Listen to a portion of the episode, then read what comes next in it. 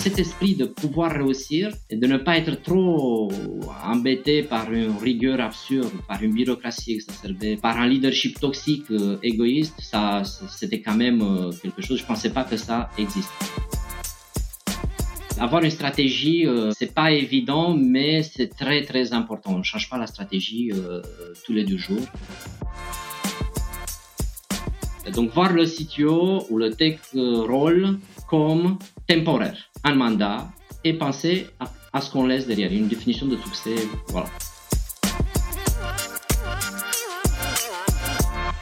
Bonjour, bienvenue sur le podcast TechRox. Je suis Nathalie, VP Engineering chez Netatmo. Et aujourd'hui, j'ai le plaisir d'accueillir Cornel sur le podcast. Bonjour Cornel. Bonjour Nathalie, bonjour TechRox. Euh, ravi de faire ce podcast avec vous. Oui, j'ai 38 ans, je suis euh, transhumaniste, euh, technophile, j'adore l'histoire. J'aime de plus en plus la philosophie. Je suis père de deux garçons. Je suis marié, installé en France depuis 5 ans. Euh, originaire de Roumanie, où j'ai découvert Pentalog. Euh, premier jour euh, à Pentalog, c'était 14 février 2005. J'étais développeur à l'époque. Aujourd'hui, je suis Chief Platform Officer. Ça veut dire que je suis en charge du Product Development et la technologie, technology strategy au sein du groupe Pentalog. Groupe Pentalog qui a 1600 employés. On offre essentiellement des équipes, des équipes euh, étendu en mode complet qui travaille euh, sur les produits de nos clients, des clients comme TripAdvisor, Made.com, Magicap, un peu plus de 250 clients par an, plus de 350 produits par an et un renewal rate, euh, c'est important de le dire, ça vaut le coup, de 90% chaque année. Hein. donc voilà, et en tant que Chief Platform Officer, j'ai trois personnes qui font de reporting direct à moi qui couvrent à leur tour un peu plus de 100 personnes. Et on a à l'intérieur euh, de l'infrastructure qui permet à Pentalog d'exécuter tout ça. Euh, Product Development qui, permet, euh, qui nous permet d'offrir à nos clients des options, des meilleures options pour euh, mieux gérer euh, ce contexte très dynamique de leur quotidien. Et évidemment, le Engineering Practices et Learning qui est regroupé autour de la Technology Office qui est toujours orchestré par moi en tant que Chief Platform Officer. Voilà qui je suis. Merci euh, Cornel pour cette belle introduction. Euh, donc tu nous disais que ça faisait 17 ans que tu étais euh, chez Pentalog. Est-ce que tu peux nous raconter un peu, déjà peut-être ce que tu as fait avant d'arriver chez Pentalog, comment tu es arrivé chez Pentalog et aussi ton parcours à l'intérieur de l'entreprise? Avec plaisir. J'ai commencé très tôt. J'avais 15 ans comme développeur dans ma première société, une société allemande. On travaillait sur un ERP. Bon, après, c'était un peu limite. Euh, je pense que c'était à la limite euh, légale euh, à l'époque. Mais bon, c'est une autre Roumanie hein, qui était à l'époque. Et donc, euh, j'étais développeur. je travaillais en mode remote et les week-ends, car j'étais aussi en lycée. Et je fais ça pendant six ans. Euh, j'ai pas mal de très bons souvenirs euh, de cette époque-là, mais à un moment donné, euh, le leadership de la société était assez comportementaliste hein, et à, la limite toxique comparé à ce qu'on peut pratiquer aujourd'hui. Et j'ai eu un peu marre et j'ai dit, voilà, je vais créer ma propre société et j'ai trouvé un ami j'avais un ami qui voulait faire sa propre société aussi. On a dit, voilà, on va faire euh, une société ensemble des services euh, informatiques. Mais il me dit, euh, je peux pas partir, euh, je travaille à Pentalog, je dois finir mon projet. Viens à Pentalog, aide-moi à finir mon projet. Donc voilà, comme quoi la loyauté existait et je trouve que ce côté existe toujours dans ce côté du monde. Et j'arrive à Pentalog, j'étais le premier employé qui parle pas français. C'était une société qui existait depuis 93, euh, qui faisait leurs propres produits et qui ont externalisé un peu le développement de leurs propres produits. À un moment donné, ils ont fait, euh, ils ont shifté, ils ont pivoté vers outsourcing, mais ils ont toujours gardé cet esprit product euh, development euh, très centré sur croissance, stratégie, etc. Et j'arrive comme développeur. Et je fais développeur, architecte, euh, je fais Scrum Master, je fais directeur de, projet, Product Owner. J'avais fait, euh, je pense qu'il y a très peu de choses que j'ai pas fait. Et à un moment donné, euh, j'ai commencé à m'occuper de département de formation, ça s'appelait pépinière à l'époque, donc stage, formation. Après, direction technique, direction technique qui était une activité très centrée sur les clients, hein, donc très external facing, donc CTO advisory quelque part impliqué évidemment dans l'avant-vente, hein, quand on vendait des, équipes pour mieux comprendre le contexte et tout ça, mais consulting, euh, CTOs de service, tout ça. Et à un moment donné, Pentalog a pris euh, pas mal d'autres décisions qui ont amené d'autres sociétés dans le groupe. Et euh, euh j'ai laissé ce rôle de, de, de CTO qui était Software Factory, ce qu'on appelait à l'époque. Et euh, j'ai devenu Head of CTOs. Donc, il y avait plusieurs CTOs dans le groupe. dans le groupe, il y avait... c'est comme on modélisait un peu notre offre à l'époque. C'était Software Factory qui faisait Product Development. Après, Growth Factory qui faisait des services de growth. voilà. Euh, skills assessment qui était très centré sur skill recrutement et il y avait une partie de for equity, CTO for equity, services for equity, team for equity. Et moi, j'ai orchestré les CTO de, euh, euh, de toutes ces entités en tant que head of CTO. Euh, il y a presque trois ans, j'ai récupéré le développement interne et pour le B2C euh, qu'on avait. Donc, on a créé l'équipe Product, on a unifié, on a fait une architecture commune. Euh, commune. Donc, ça, c'est un point, je pense qu'il serait intéressant de revenir après. Et il y a peu de temps, j'ai aussi intégré l'équipe d'infrastructure euh, qui était un, un, peu à part. Voilà, et là, on a un IT unifié, hein, quelque part. Et tu disais que dans ton expérience précédente, l'environnement était devenu un peu toxique et justement, euh, quand tu es arrivé chez Mpatalog, comment tu as trouvé l'environnement euh, Bon, si tu y es depuis 17 ans, c'est que ça se passe bien. Ouais, ouais. Est-ce que ça a été un contraste fort? Ah oui, un sacré contraste. C'était, euh, je pouvais pas m'imaginer que ce genre de boîte existe. Hein. Déjà, pour, pour euh, donner un exemple, tu arrives, le board il est, il y a deux hommes et le reste c'est des femmes. Implicite, c'est très inclusif comme comme départ et, et, ça, ça choque un peu. Hein. mais pas trop, car je viens de Roumanie, dans le communisme, on regardait quand même les femmes euh, à l'égal, même si, des points de vue euh, euh chance de réussite professionnelle, euh, on connaît les limites du système.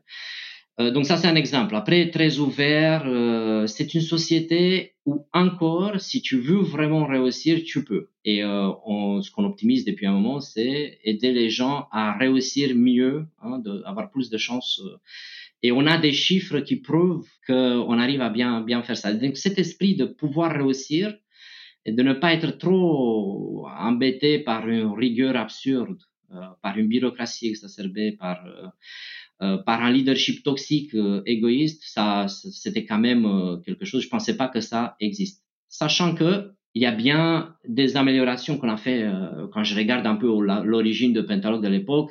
Il y avait quand même un peu d'égoïste euh, à gauche et à droite, euh, car on était tous jeunes. Donc, euh, et, et, moi, hein, en particulier, j'étais très, très égoïste.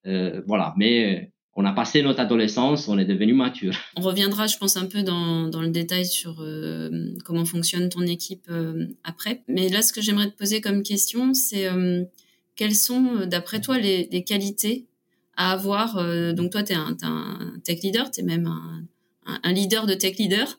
Euh, qu'est-ce qu'il faut avoir comme qualité pour être euh, bon dans ce métier? Ah, c'est une super question auquel j'ai changé un peu la réponse au fil du temps, mais je pense qu'il y a quelque chose qui est très important qui est, qui est gardé depuis le début, c'est clarté dans la direction où on souhaite aller. Et je pense que ça perturbe trop un peu les équipes si, si on parle un peu à voix haute euh, de ce qu'on souhaite euh, faire comme stratégie. On pose, il faut avoir un cadre pour les idées, c'est bon, mais la direction doit être claire.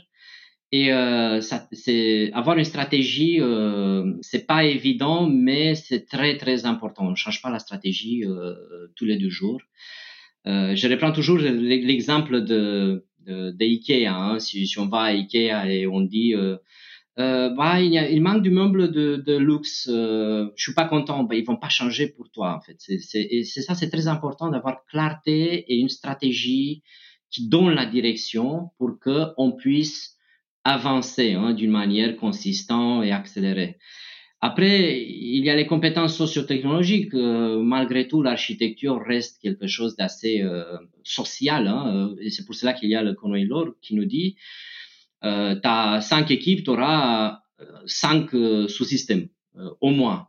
et donc, il faut bien regarder comment on s'organise car ça va se retrouver la projection sur l'architecture.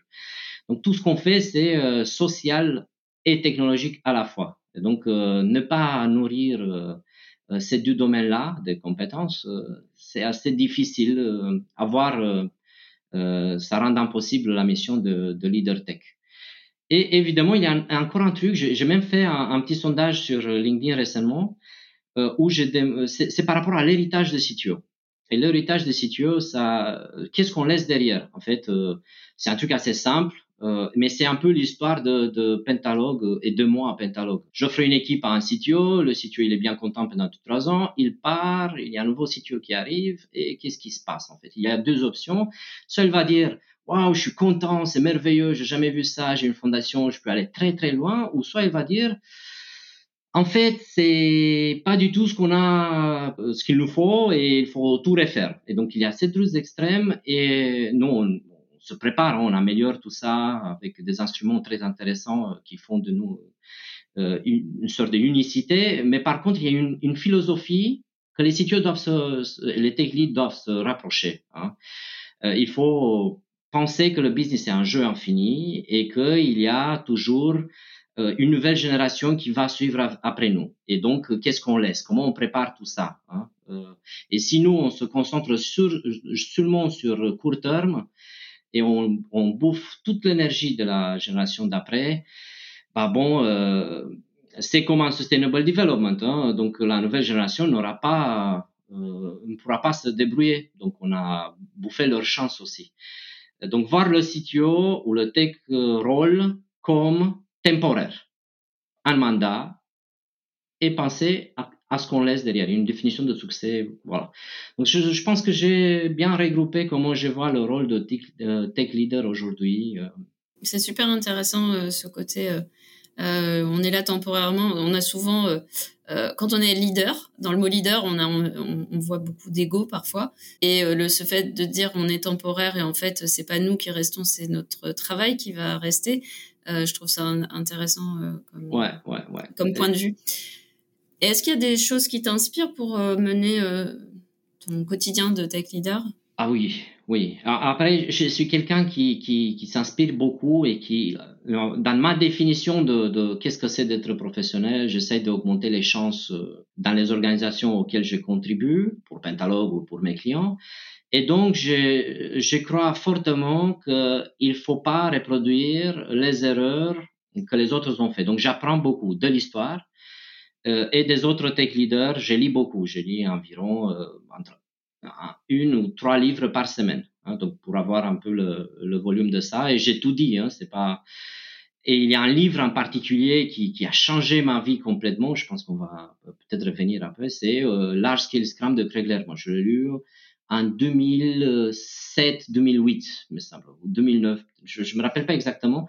Mais à partir de là, j'ai lu ce livre cinq fois.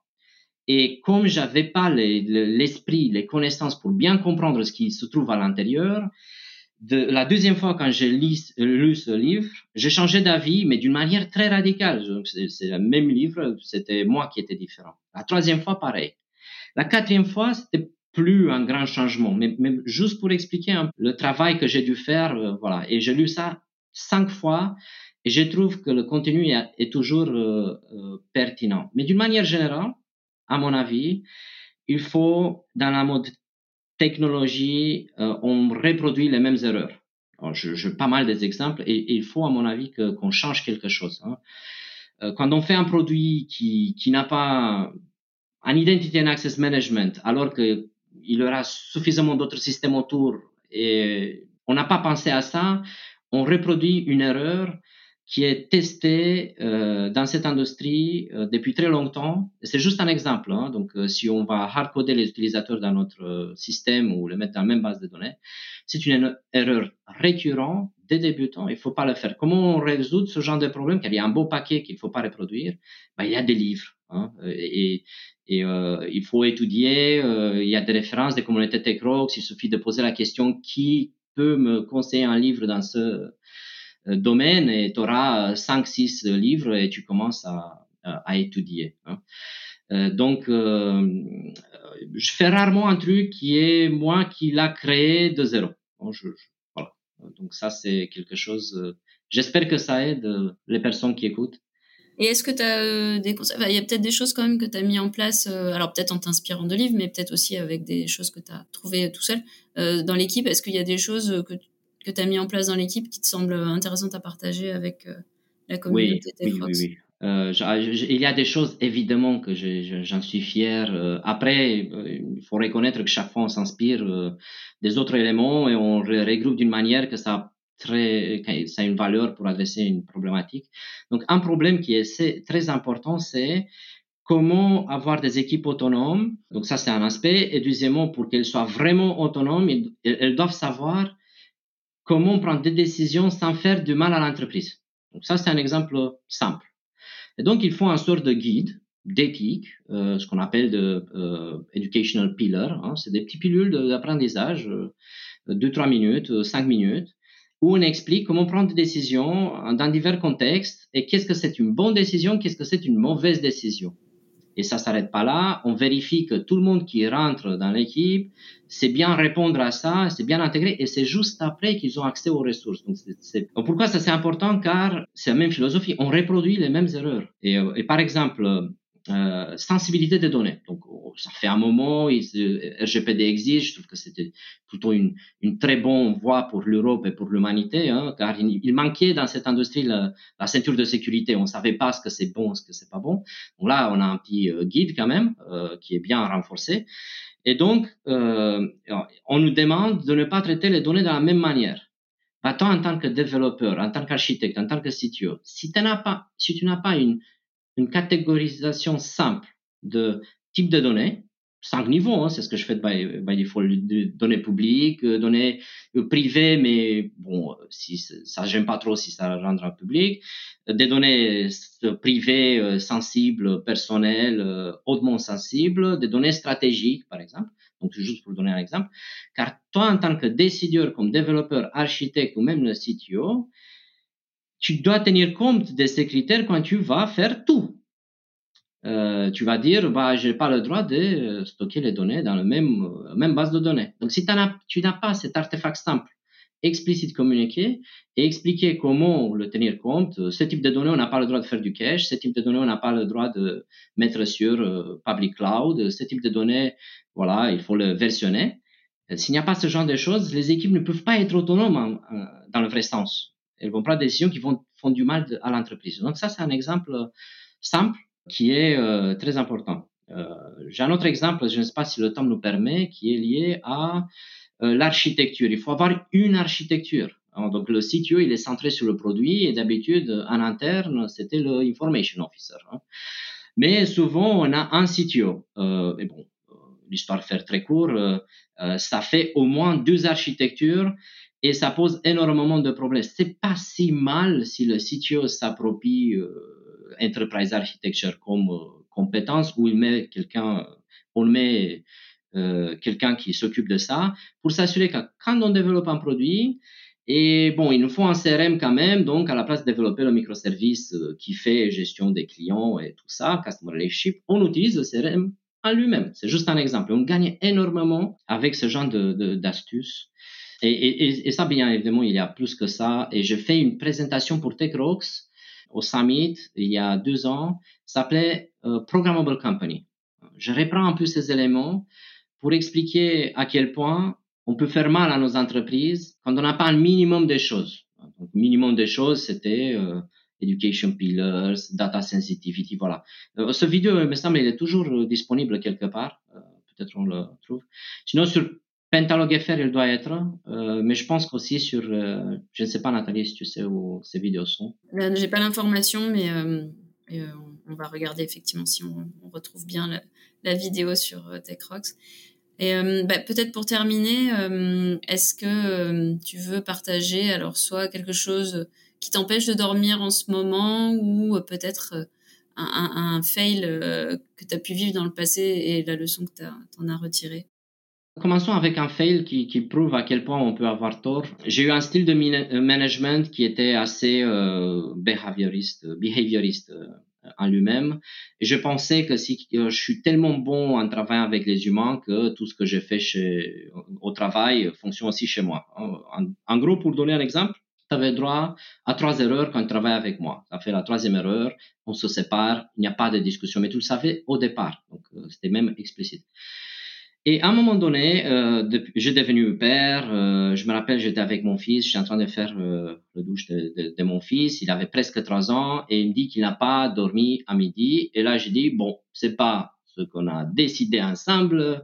Tu connaissais les, les conséquences de la suite. Euh, voilà, tu vas être puni. Et lui, ce qu'il me dit, bon, il commence à pleurer, mais, mais mon moment pénible, hein, voilà. Il me dit, je vais jamais te dire ça, euh, je vais plus jamais te dire ça.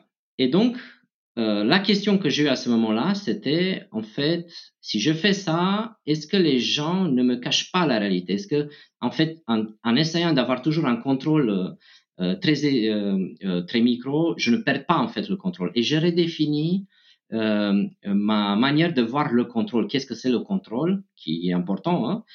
Mais qui aujourd'hui va comme philosophie vers Oda Loop plutôt, mais euh, qui fait confiance aux gens et qui écoute les gens et tout ça. Et, et pour moi, c'était un sacré changement. Ça m'a amené presque en dépression. C'était pas dépression à, l'époque. Tout le travail que j'ai dû faire pour euh, changer tout ça, j'ai senti que que, que j'ai plus de repères. Hein. J'ai dû tout changer en fait. Et, donc ça, c'est un élément, un grand fail euh, que j'ai eu hein, quelque part.